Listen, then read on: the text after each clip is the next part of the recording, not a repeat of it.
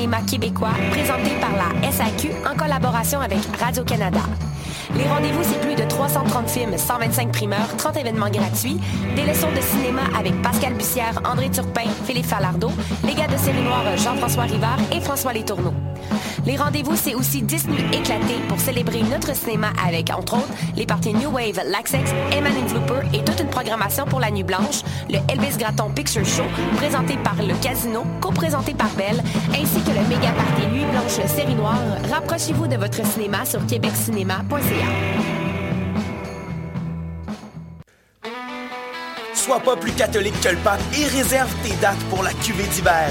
Profite du meilleur de Montréal à la quatrième édition de la cuvée du 25 au 27 février prochain. Dans une ambiance rétro, bière, whisky, cocktail, bonne bouffe et musique seront au rendez-vous. Au programme sur la scène Saint-Ambroise, Kate Bliss, Hellbound Headcats, Loose Pistons et DJ Don Mescal pour vous faire swinger toute la soirée. Du 25 au 27 février, il va y avoir du monde à la messe au salon 1861 dans Griffintown. Il est disponible en prévente au lacuvée.ca. Pour la première fois, des étudiants de l'UQAM s'associent et organisent le mois de l'histoire des Noirs. Du 25 au 28 février, venez célébrer ce mois du savoir et de la découverte. Au programme, Impact de la femme noire en Occident et en Afrique. Samedi 27, à partir de 16h, la diffusion en exclusivité de la série documentaire Afro-Canadien. Et enfin, dimanche, un panel de parcours inspirants. Le mois de l'histoire des Noirs du 25 au 28 février. Pour de plus amples informations, suivez notre page Facebook Migra Juventa. Mesdames, messieurs, les amèches, vous écoutez Choc pour sortir des ondes.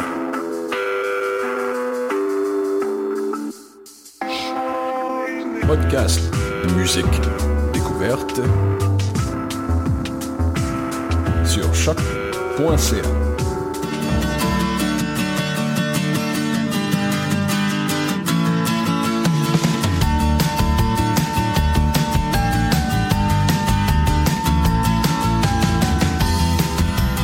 Bonjour, bienvenue sur les ondes de choc.ca. Vous écoutez Tendance Entrepreneur, une émission qui vise à rendre l'entrepreneuriat plus accessible à tous, notamment en présentant différents parcours d'entrepreneurs de l'UQAM et d'ailleurs, et aussi en vous offrant des informations de toutes sortes. Cette émission est présentée par le Centre d'entrepreneuriat EGUCAM et rendue possible grâce à la participation de la Banque nationale, sans qui ce ne serait pas possible. C'est un partenaire principal pour le Centre d'entrepreneuriat. Aujourd'hui à l'émission, j'ai le plaisir de m'entretenir au téléphone avec Geneviève Lévesque, fondatrice d'Arteria. Geneviève, euh, il y a beaucoup de choses qui sont dites sur toi. Récemment, avec le Journal des Affaires, ils disent euh, de toi que tu es une personne qui a transformé sa passion pour l'art en entreprise tout en contribuant au rayonnement international d'artistes majoritairement québécois. C'est le pari qu'a réussi Geneviève Lévesque en fondant à l'âge de 25 ans la galerie Arteria en 2007 à Bromont. Et tu disais, tu étais cité dans ça, j'avais de nombreux amis artistes qui avaient de la difficulté à promouvoir leurs œuvres, alors j'ai commencé à les aider bénévolement. Comment est-ce qu'une personne comme toi, qui est diplômée de communication, a eu de l'intérêt pour les arts et euh, tu as développé ton entreprise? Euh, ben, c'est sûr qu'il y a eu beaucoup de facteurs qui ont rentré en ligne de compte, mais je pense qu'au final, ça a été finalement un heureux accident. Euh, j'ai toujours été passionnée par les arts, mais j'aurais pas cru être capable d'en vivre. Euh, donc, euh, plus jeune, j'adorais aller au musée, faire des lectures sur le sujet, euh, mais je voyais pas nécessairement ça comme comme une option de carrière, en fait. Donc, j'ai fait des études en communication, profil cinéma à l'UQAM. Je pensais travailler davantage sur les plateaux de tournage qui sont finalement des images en mouvement qui restent dans le domaine très culturel. Euh, puis, à la sortie de l'école, malheureusement, il y avait des grèves au niveau des syndicats des travailleurs du cinéma. Donc, euh, il y a eu un petit changement de plan euh, temporaire. Euh, puis, de fil en aiguille, à force de faire des rencontres intéressantes, ben finalement, j'ai vu qu'il y avait peut-être une opportunité pour moi de, de travailler dans ce domaine-là là, de façon professionnelle. Et qu'est-ce que tu as fait à ce moment-là? Euh, en fait, il, s'est passé plusieurs étapes. Dans un premier temps, à la graduation de l'UCAM, je suis allée sur le marché du travail pendant un an. Euh, je voulais faire mes classes, je voulais voir qu'est-ce qui était possible et j'ai travaillé justement dans une PME et j'ai beaucoup aimé l'approche d'une petite entreprise. J'ai beaucoup appris de mon employeur à l'époque, euh, mais c'était pas nécessairement le secteur dans lequel j'avais envie de continuer d'évoluer.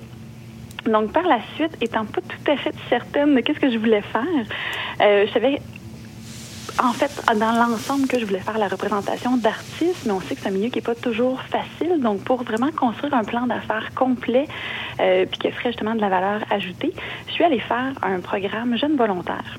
Euh, donc, ça, c'est un programme qui est offert par les Carrefour Jeunesse Emploi.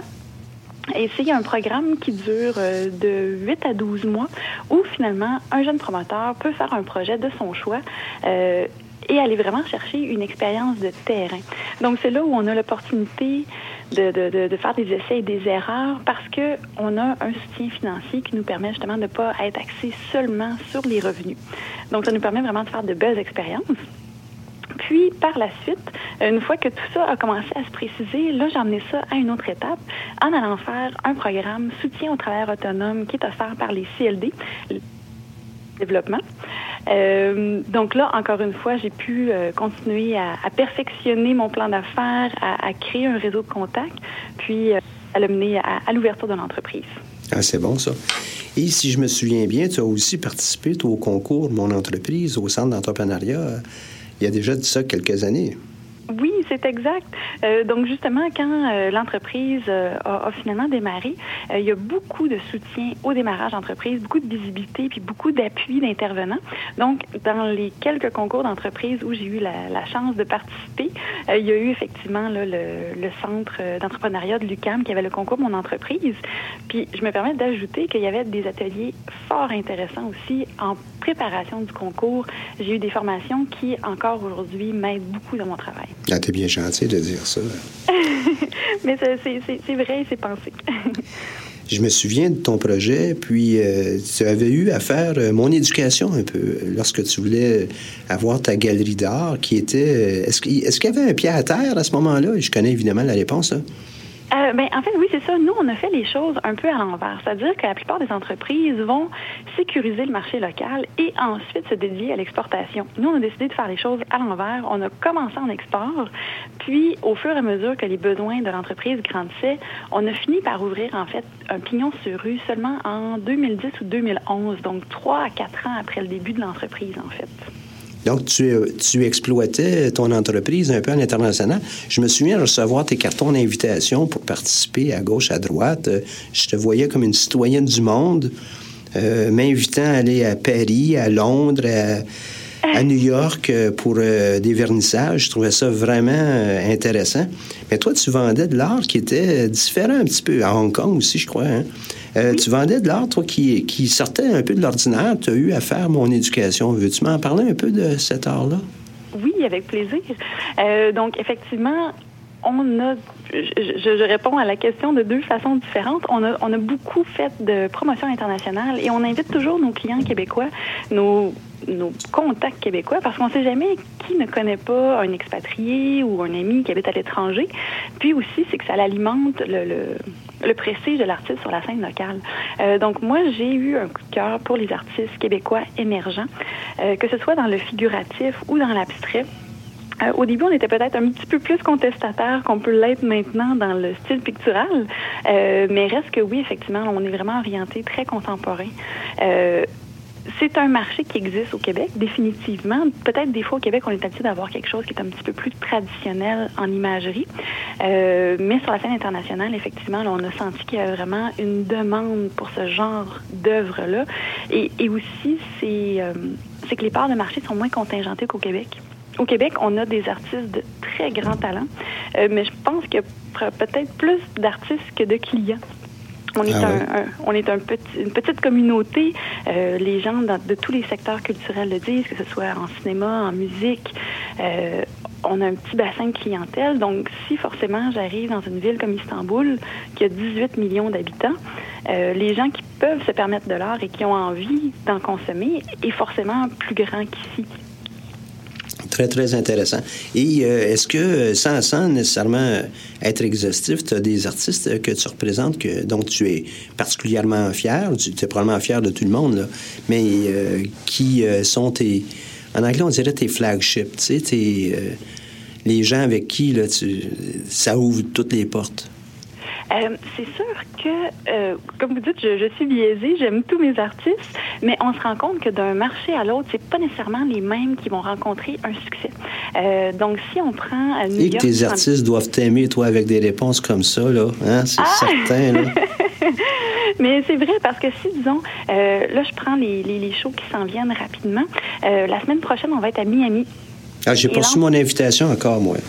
Ah, ben je m'excuse, je vais vous en envoyer une bientôt. OK.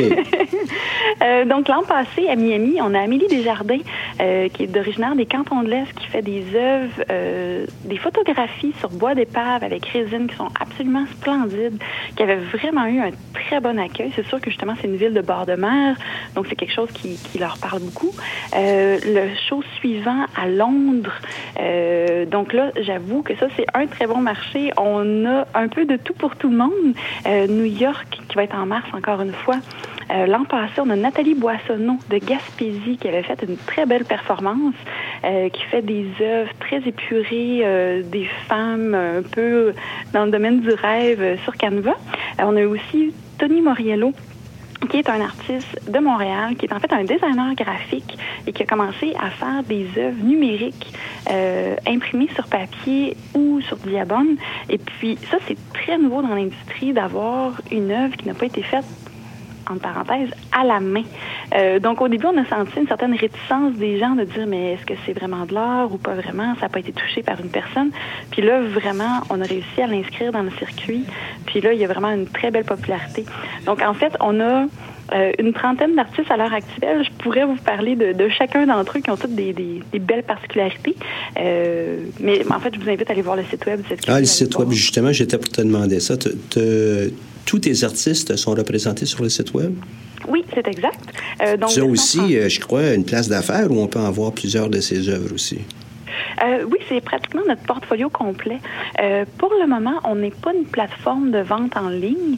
les clients doivent toujours nous contacter pour avoir une soumission, mais on se rend compte, malgré les études qui ont été listées dans, dans, les années dernières, L'avenue du web dans le monde de l'art, je pense que c'est difficile pour un client d'acheter une pièce en ligne sans jamais avoir vu euh, le coup de pinceau, la, luminosité, est-ce que l'œuvre est mate, est-ce que l'œuvre est brillante. Il y a tout ça que un artiste qui a déjà, euh, pardon, un client qui a déjà vu un Dominique Desmeules, disons, qui est assez texturé, euh, oui, par la suite, pourra dire, bon, celui-là, en ligne, me plaît beaucoup, il a le bon format, il a les bonnes tonalités, tout ça.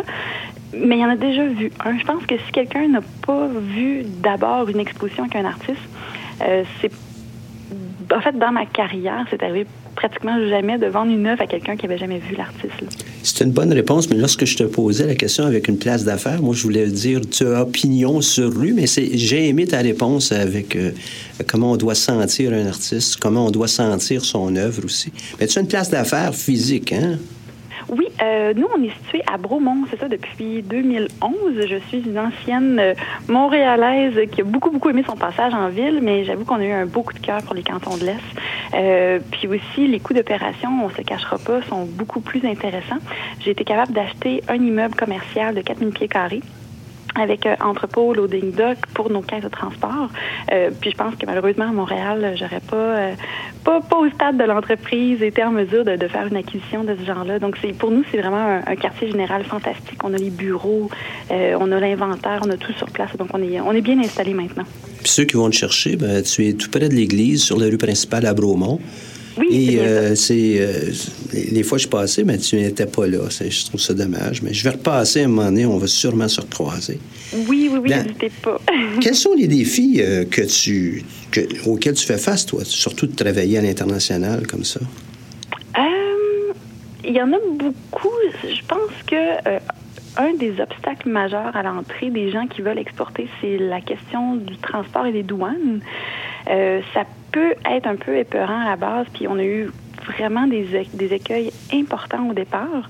Euh, mais je pense que c'est comme aller à la bicyclette. Une fois qu'on est embarqué, euh, on a juste à continuer puis ça va bien. Donc ça, c'est mhm. sûr que ça reste un, défi de, tous les instants parce que les lois changent d'un pays à l'autre. C'est pas les mêmes euh, requêtes qui vont nous, nous, nous faire parvenir. sinon, je pense que comme toute bonne entreprise, c'est un peu gérer les crises de croissance. On est extrêmement chanceux. On a une très belle pente de croissance depuis les trois, quatre dernières années, euh, mais ça génère en même temps son lot de difficultés parce que des fois, bon, on, fournit pas la demande, on pas nécessairement encore les liquidités d'embaucher une septième personne. Donc, c'est de jongler à tout ça pour... Euh, pour réussir finalement à faire ce qui est mieux pour l'entreprise. Puis sinon, ben, d'un point de vue personnel, c'est extrêmement stimulant de voyager autant qu'on le fait parce que forcément, c'est nous qui sommes sur place pour vendre les œuvres d'art dans ces 18 pays-là auxquels on participe. Euh, mais des fois, ça peut devenir un peu difficile. Euh, d'être absent euh, l'équivalent de trois mois par année, les décalages horaires, les longs vols vers l'Asie qui peuvent représenter parfois un, un 36 heures porte à porte, mais on s'en plaint pas. On est, on est bien content, mais c'est du dur travail. Quels sont, euh, pour pouvoir surmonter tout ça, moi je comprends qu'il y a dur travail, euh, euh, et vous êtes heureux de faire ça, mais quelles sont les, difficultés, défis personnels que vous avez relevés?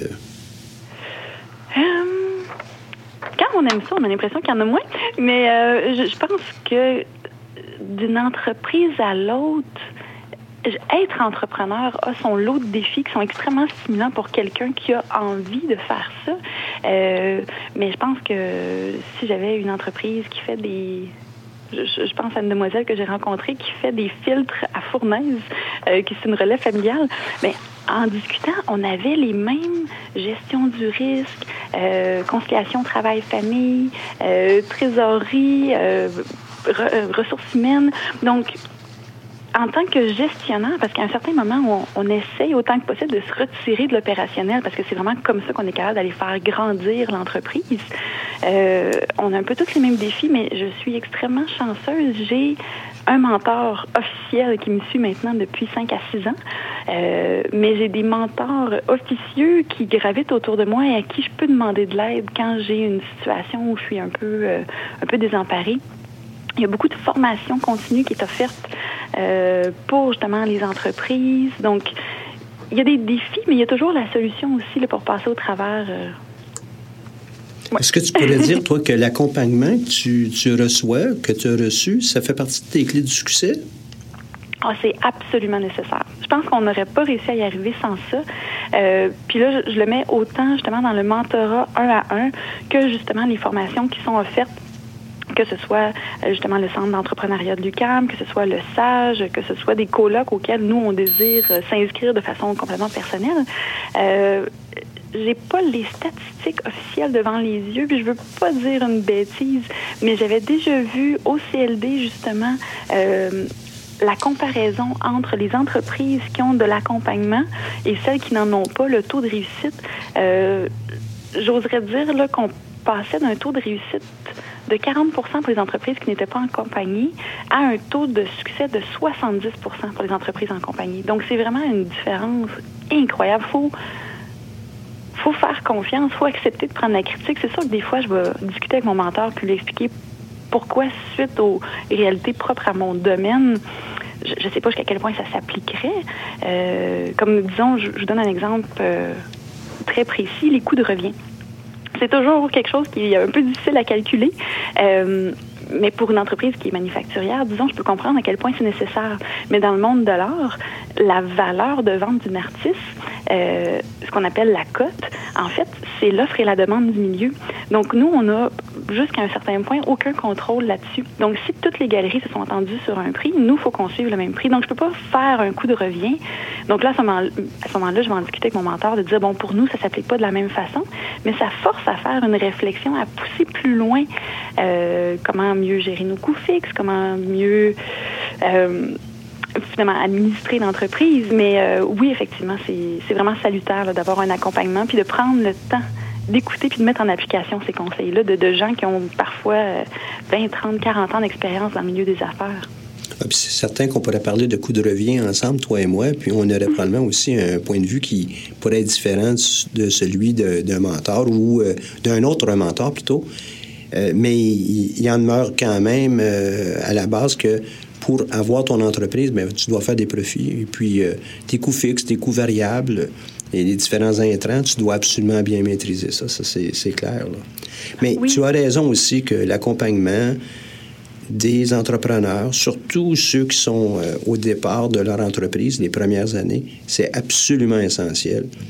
Et nombre euh, d'entrepreneurs qui sont déjà euh, en entreprise depuis des années, des années, des années, sont aussi accompagnés. Des fois, c'est par le biais d'un cercle de, de chefs d'entreprise. Entre autres, je pense au regroupement des chefs d'entreprise. Mais ça pourrait être d'autres d'autres cercles. L'usage des chambres de commerce puis les différentes tables qu'il y a là, ça sert aussi à ça. Puis plutôt qu'on peut euh, s'y intégrer, plus on a la chance aussi de ne pas se sentir seul. Parce que des petites entreprises, c'est euh, des fois très, très euh, solitaire comme travail. Hein?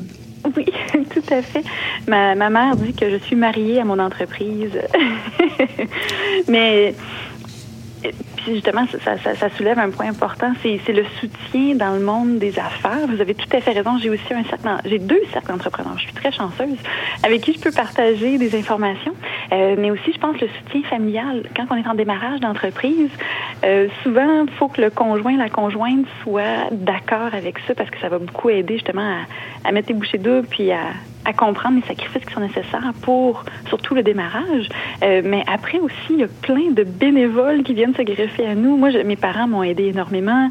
Euh, j'ai des amis qui ont donné des coups de pouce. Donc, tout le monde finit par faire partie de cette entreprise-là, qu'ils veulent ou non jusqu'à un certain point.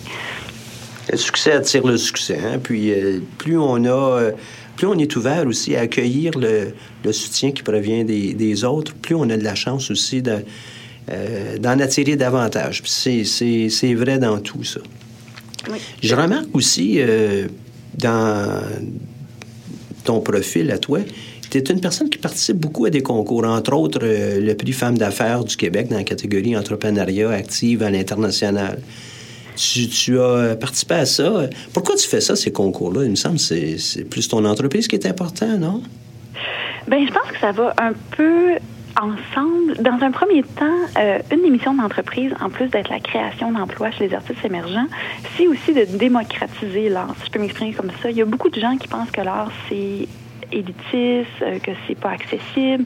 Euh, nous, à la galerie, on essaie justement de rendre ça très convivial, d'avoir des œuvres euh, qui vont... On a des œuvres à 75 dollars qui va jusqu'à, bon, évidemment, quelques milliers de dollars, mais quelqu'un qui veut faire un cadeau unique, qui veut encourager un artiste québécois au lieu de se tourner vers un produit manufacturé probablement à l'étranger on veut montrer que justement c'est possible, c'est accessible.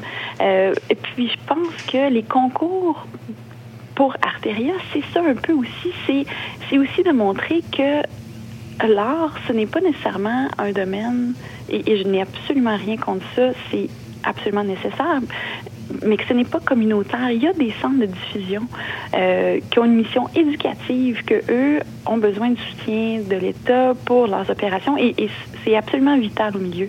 Mais dans notre cas, nous, on a vraiment une approche plus commerciale, euh, puis justement que l'entreprise soit nominée dans des concours d'affaires. C'est la reconnaissance de nos pères qui dit OK, oui, Arteria, c'est une entreprise qui est rentable, qui s'exporte, qui est innovatrice. Euh, donc, dans un premier temps, pour aider justement notre mission à faire découvrir l'art à plus de monde, je pense que c'est une vitrine exceptionnelle. Euh, c'est une occasion de réseautage. On se le cachera pas. Être en affaires, c'est constamment faire du réseautage, aller chercher oui, des clients, mais des alliés, euh, des sources d'informations supplémentaires. Euh, donc, à tout plein de niveaux, et puis c'est de la publicité, on s'entend. J'ai, grâce au concours, aux ben nombreux concours, euh, on a été dans le, dans le journal, entre autres, le journal Les Affaires, dans le mhm. journal Montréal, tout ça. Donc, la presse, la, la presse, donc c'est de la publicité gratuite pour l'entreprise qui, aurait été très difficile à aller chercher autrement. Donc, moi, j'encourage toujours les gens qui sont en affaires à s'inscrire à ces cours-là. Puis, des fois, c'est sûr que ça peut prendre un peu de temps monter le dossier, mais euh, en contrepartie, ça fait du bien de faire une mise à jour et de se poser les questions. Donc, oui, on fait notre plan d'affaires au début, au démarrage de l'entreprise. On va parfois le refaire en cours de route quand il y a des changements majeurs, quand on a des demandes de financement. Mais ces petites mises à jour ponctuelles-là de concours nous forcent à réfléchir. Est-ce que j'ai atteint mes objectifs? Quels sont mes objectifs à venir? Puis on dirait que les coucher sur papier, ça l'aide vraiment à faire un exercice finalement de planification stratégique. Puis ce qui est intéressant, ce que tu nous dis, c'est qu'en même temps, parce qu'on est seul dans une petite entreprise, ou à peu près seul, hein, même si c'est une toute petite équipe, c'est que ça nous donne l'occasion de nous-mêmes nous donner une coupe de petites tapes dans le dos et dire Oui, oui, ça avance, on fait du progrès, et puis euh, on est sur la bonne lancée. C'est vrai, ça, parce que des fois, on, ne réalise pas. On je suis quelqu'un de très positif généralement, mais ça peut être facile de voir le verre à moitié vide à certains niveaux puis de se dire bon, c'est difficile, bon. en fait, c'est qu'on, je pense que les entrepreneurs ont toujours une vision et, espèrent accéder à l'excellence. Donc, on voit toujours le but qui est en avant et qui est parfois loin, qui est parfois haut, mais on oublie de regarder tout le chemin qui a été accompli de se dire, eh, mon Dieu, c'est vrai que finalement, ma situation est drôlement meilleure qu'il y a trois ans. Donc, euh, oui, effectivement, c'est vrai que ça, ça nous donne la, la, petite tape dans le dos à nous-mêmes. Hmm. Maintenant, toi, qui existe euh, comme entreprise depuis euh, quelques années. Qu'est-ce que tu vois, toi, comme étant la, qualité première euh, d'un ou d'une entrepreneur comme toi? Je ne sais pas s'il peut en avoir qu'une seule. Ben, vas-y. en avoir plusieurs, c'est certain. Je, pense que dans un premier temps, peut-être la gestion du risque et la gestion du stress doivent être là parce que l'entrepreneur va vivre constamment des, euh, des surprises euh, qui ne sont pas toujours négatives, mais qui requièrent un changement, une, une adaptation très, très, très rapide. Ça serait peut-être ça, peut-être la résilience, la capacité d'adaptation. Euh, puis, bon, comme là, nous, on est rendu à six employés. puis forcément, oui, on est bien content de ça. Puis forcément, quand il y a quelque chose qui fonctionne pas, et c'est parfaitement correct, mais c'est sur mon bureau que ça se ramasse. Et, je n'ai aucun problème à gérer euh, les, divers problèmes, mais bref, euh, faut, faut, faire faut avoir une, certaine créativité pour justement euh, réfléchir rapidement, changer de plan. donc ça, ça serait déjà un. un là, ça va être un peu contradictoire ce que je vais te dire là, mais ça prend une certaine part de perfectionnisme parce qu'il faut que le travail soit bien fait pour que les Surtout dans le domaine dans lequel tu es. Hein? Oui, mais paradoxalement, ça prend un certain lâcher prise parce qu'une entreprise, puis vous me corrigerez si c'est pas comme ça ailleurs, mais j'ai l'impression qu'il y a toujours quelque chose à faire. Il y aurait toujours un nouveau projet, un nouveau dossier. Donc, à un certain moment, pour garder une, stabilité euh, physique et mentale, il faut se dire bon ben. Euh, ce projet-là, il peut attendre un peu, ou, ce contrat-là m'intéresse, mais est-ce qu'il apporte vraiment l'entreprise à, un nouveau niveau? Est-ce qu'il est vraiment rentable? Bon, pas nécessairement. Ben, tu, pourras, très certainement écouter une autre euh, entrevue qu'on a, on a eue avec l'entreprise euh, euh, qui, qui, vend des billets en ligne, notamment pour des, des étudiants, Student Sphere. Et une des qualités qui a été soulevée par, je crois que c'est Andrew Lockhead, qui est qu'un des propriétaires, c'est cet élément de lâcher prise. Ah oui. Hein. Mais, ma chère Geneviève, l'émission, tu t'en rendras même pas compte, hein, mais on vient pratiquement euh, passer une demi-heure ensemble. Oh, wow. Euh, ça a été euh, une très, très belle entrevue avec toi. J'ai beaucoup aimé t'entendre. Merci beaucoup d'avoir accepté de nous partager ton expérience. C'est vraiment plaisant. Et puis, euh, ceux qui nous écoutent, ben, peut-être à Tokyo, Sydney, New York, Paris, Londres, Buenos Aires, Istanbul, on l'a mentionné tantôt, ou Miami, c'est peut-être euh, une belle occasion d'aller voir euh, ce que Arteria fait et puis peut-être de rencontrer Geneviève. Je te dis merci. Je voudrais aussi remercier notre partenaire principal, la Banque nationale, qui rend cette émission possible et nous permet de mener à bien notre mission auprès des étudiants. On se donne rendez-vous la semaine prochaine pour une autre émission de Tendance Entreprendre. Merci beaucoup, Geneviève. À bientôt.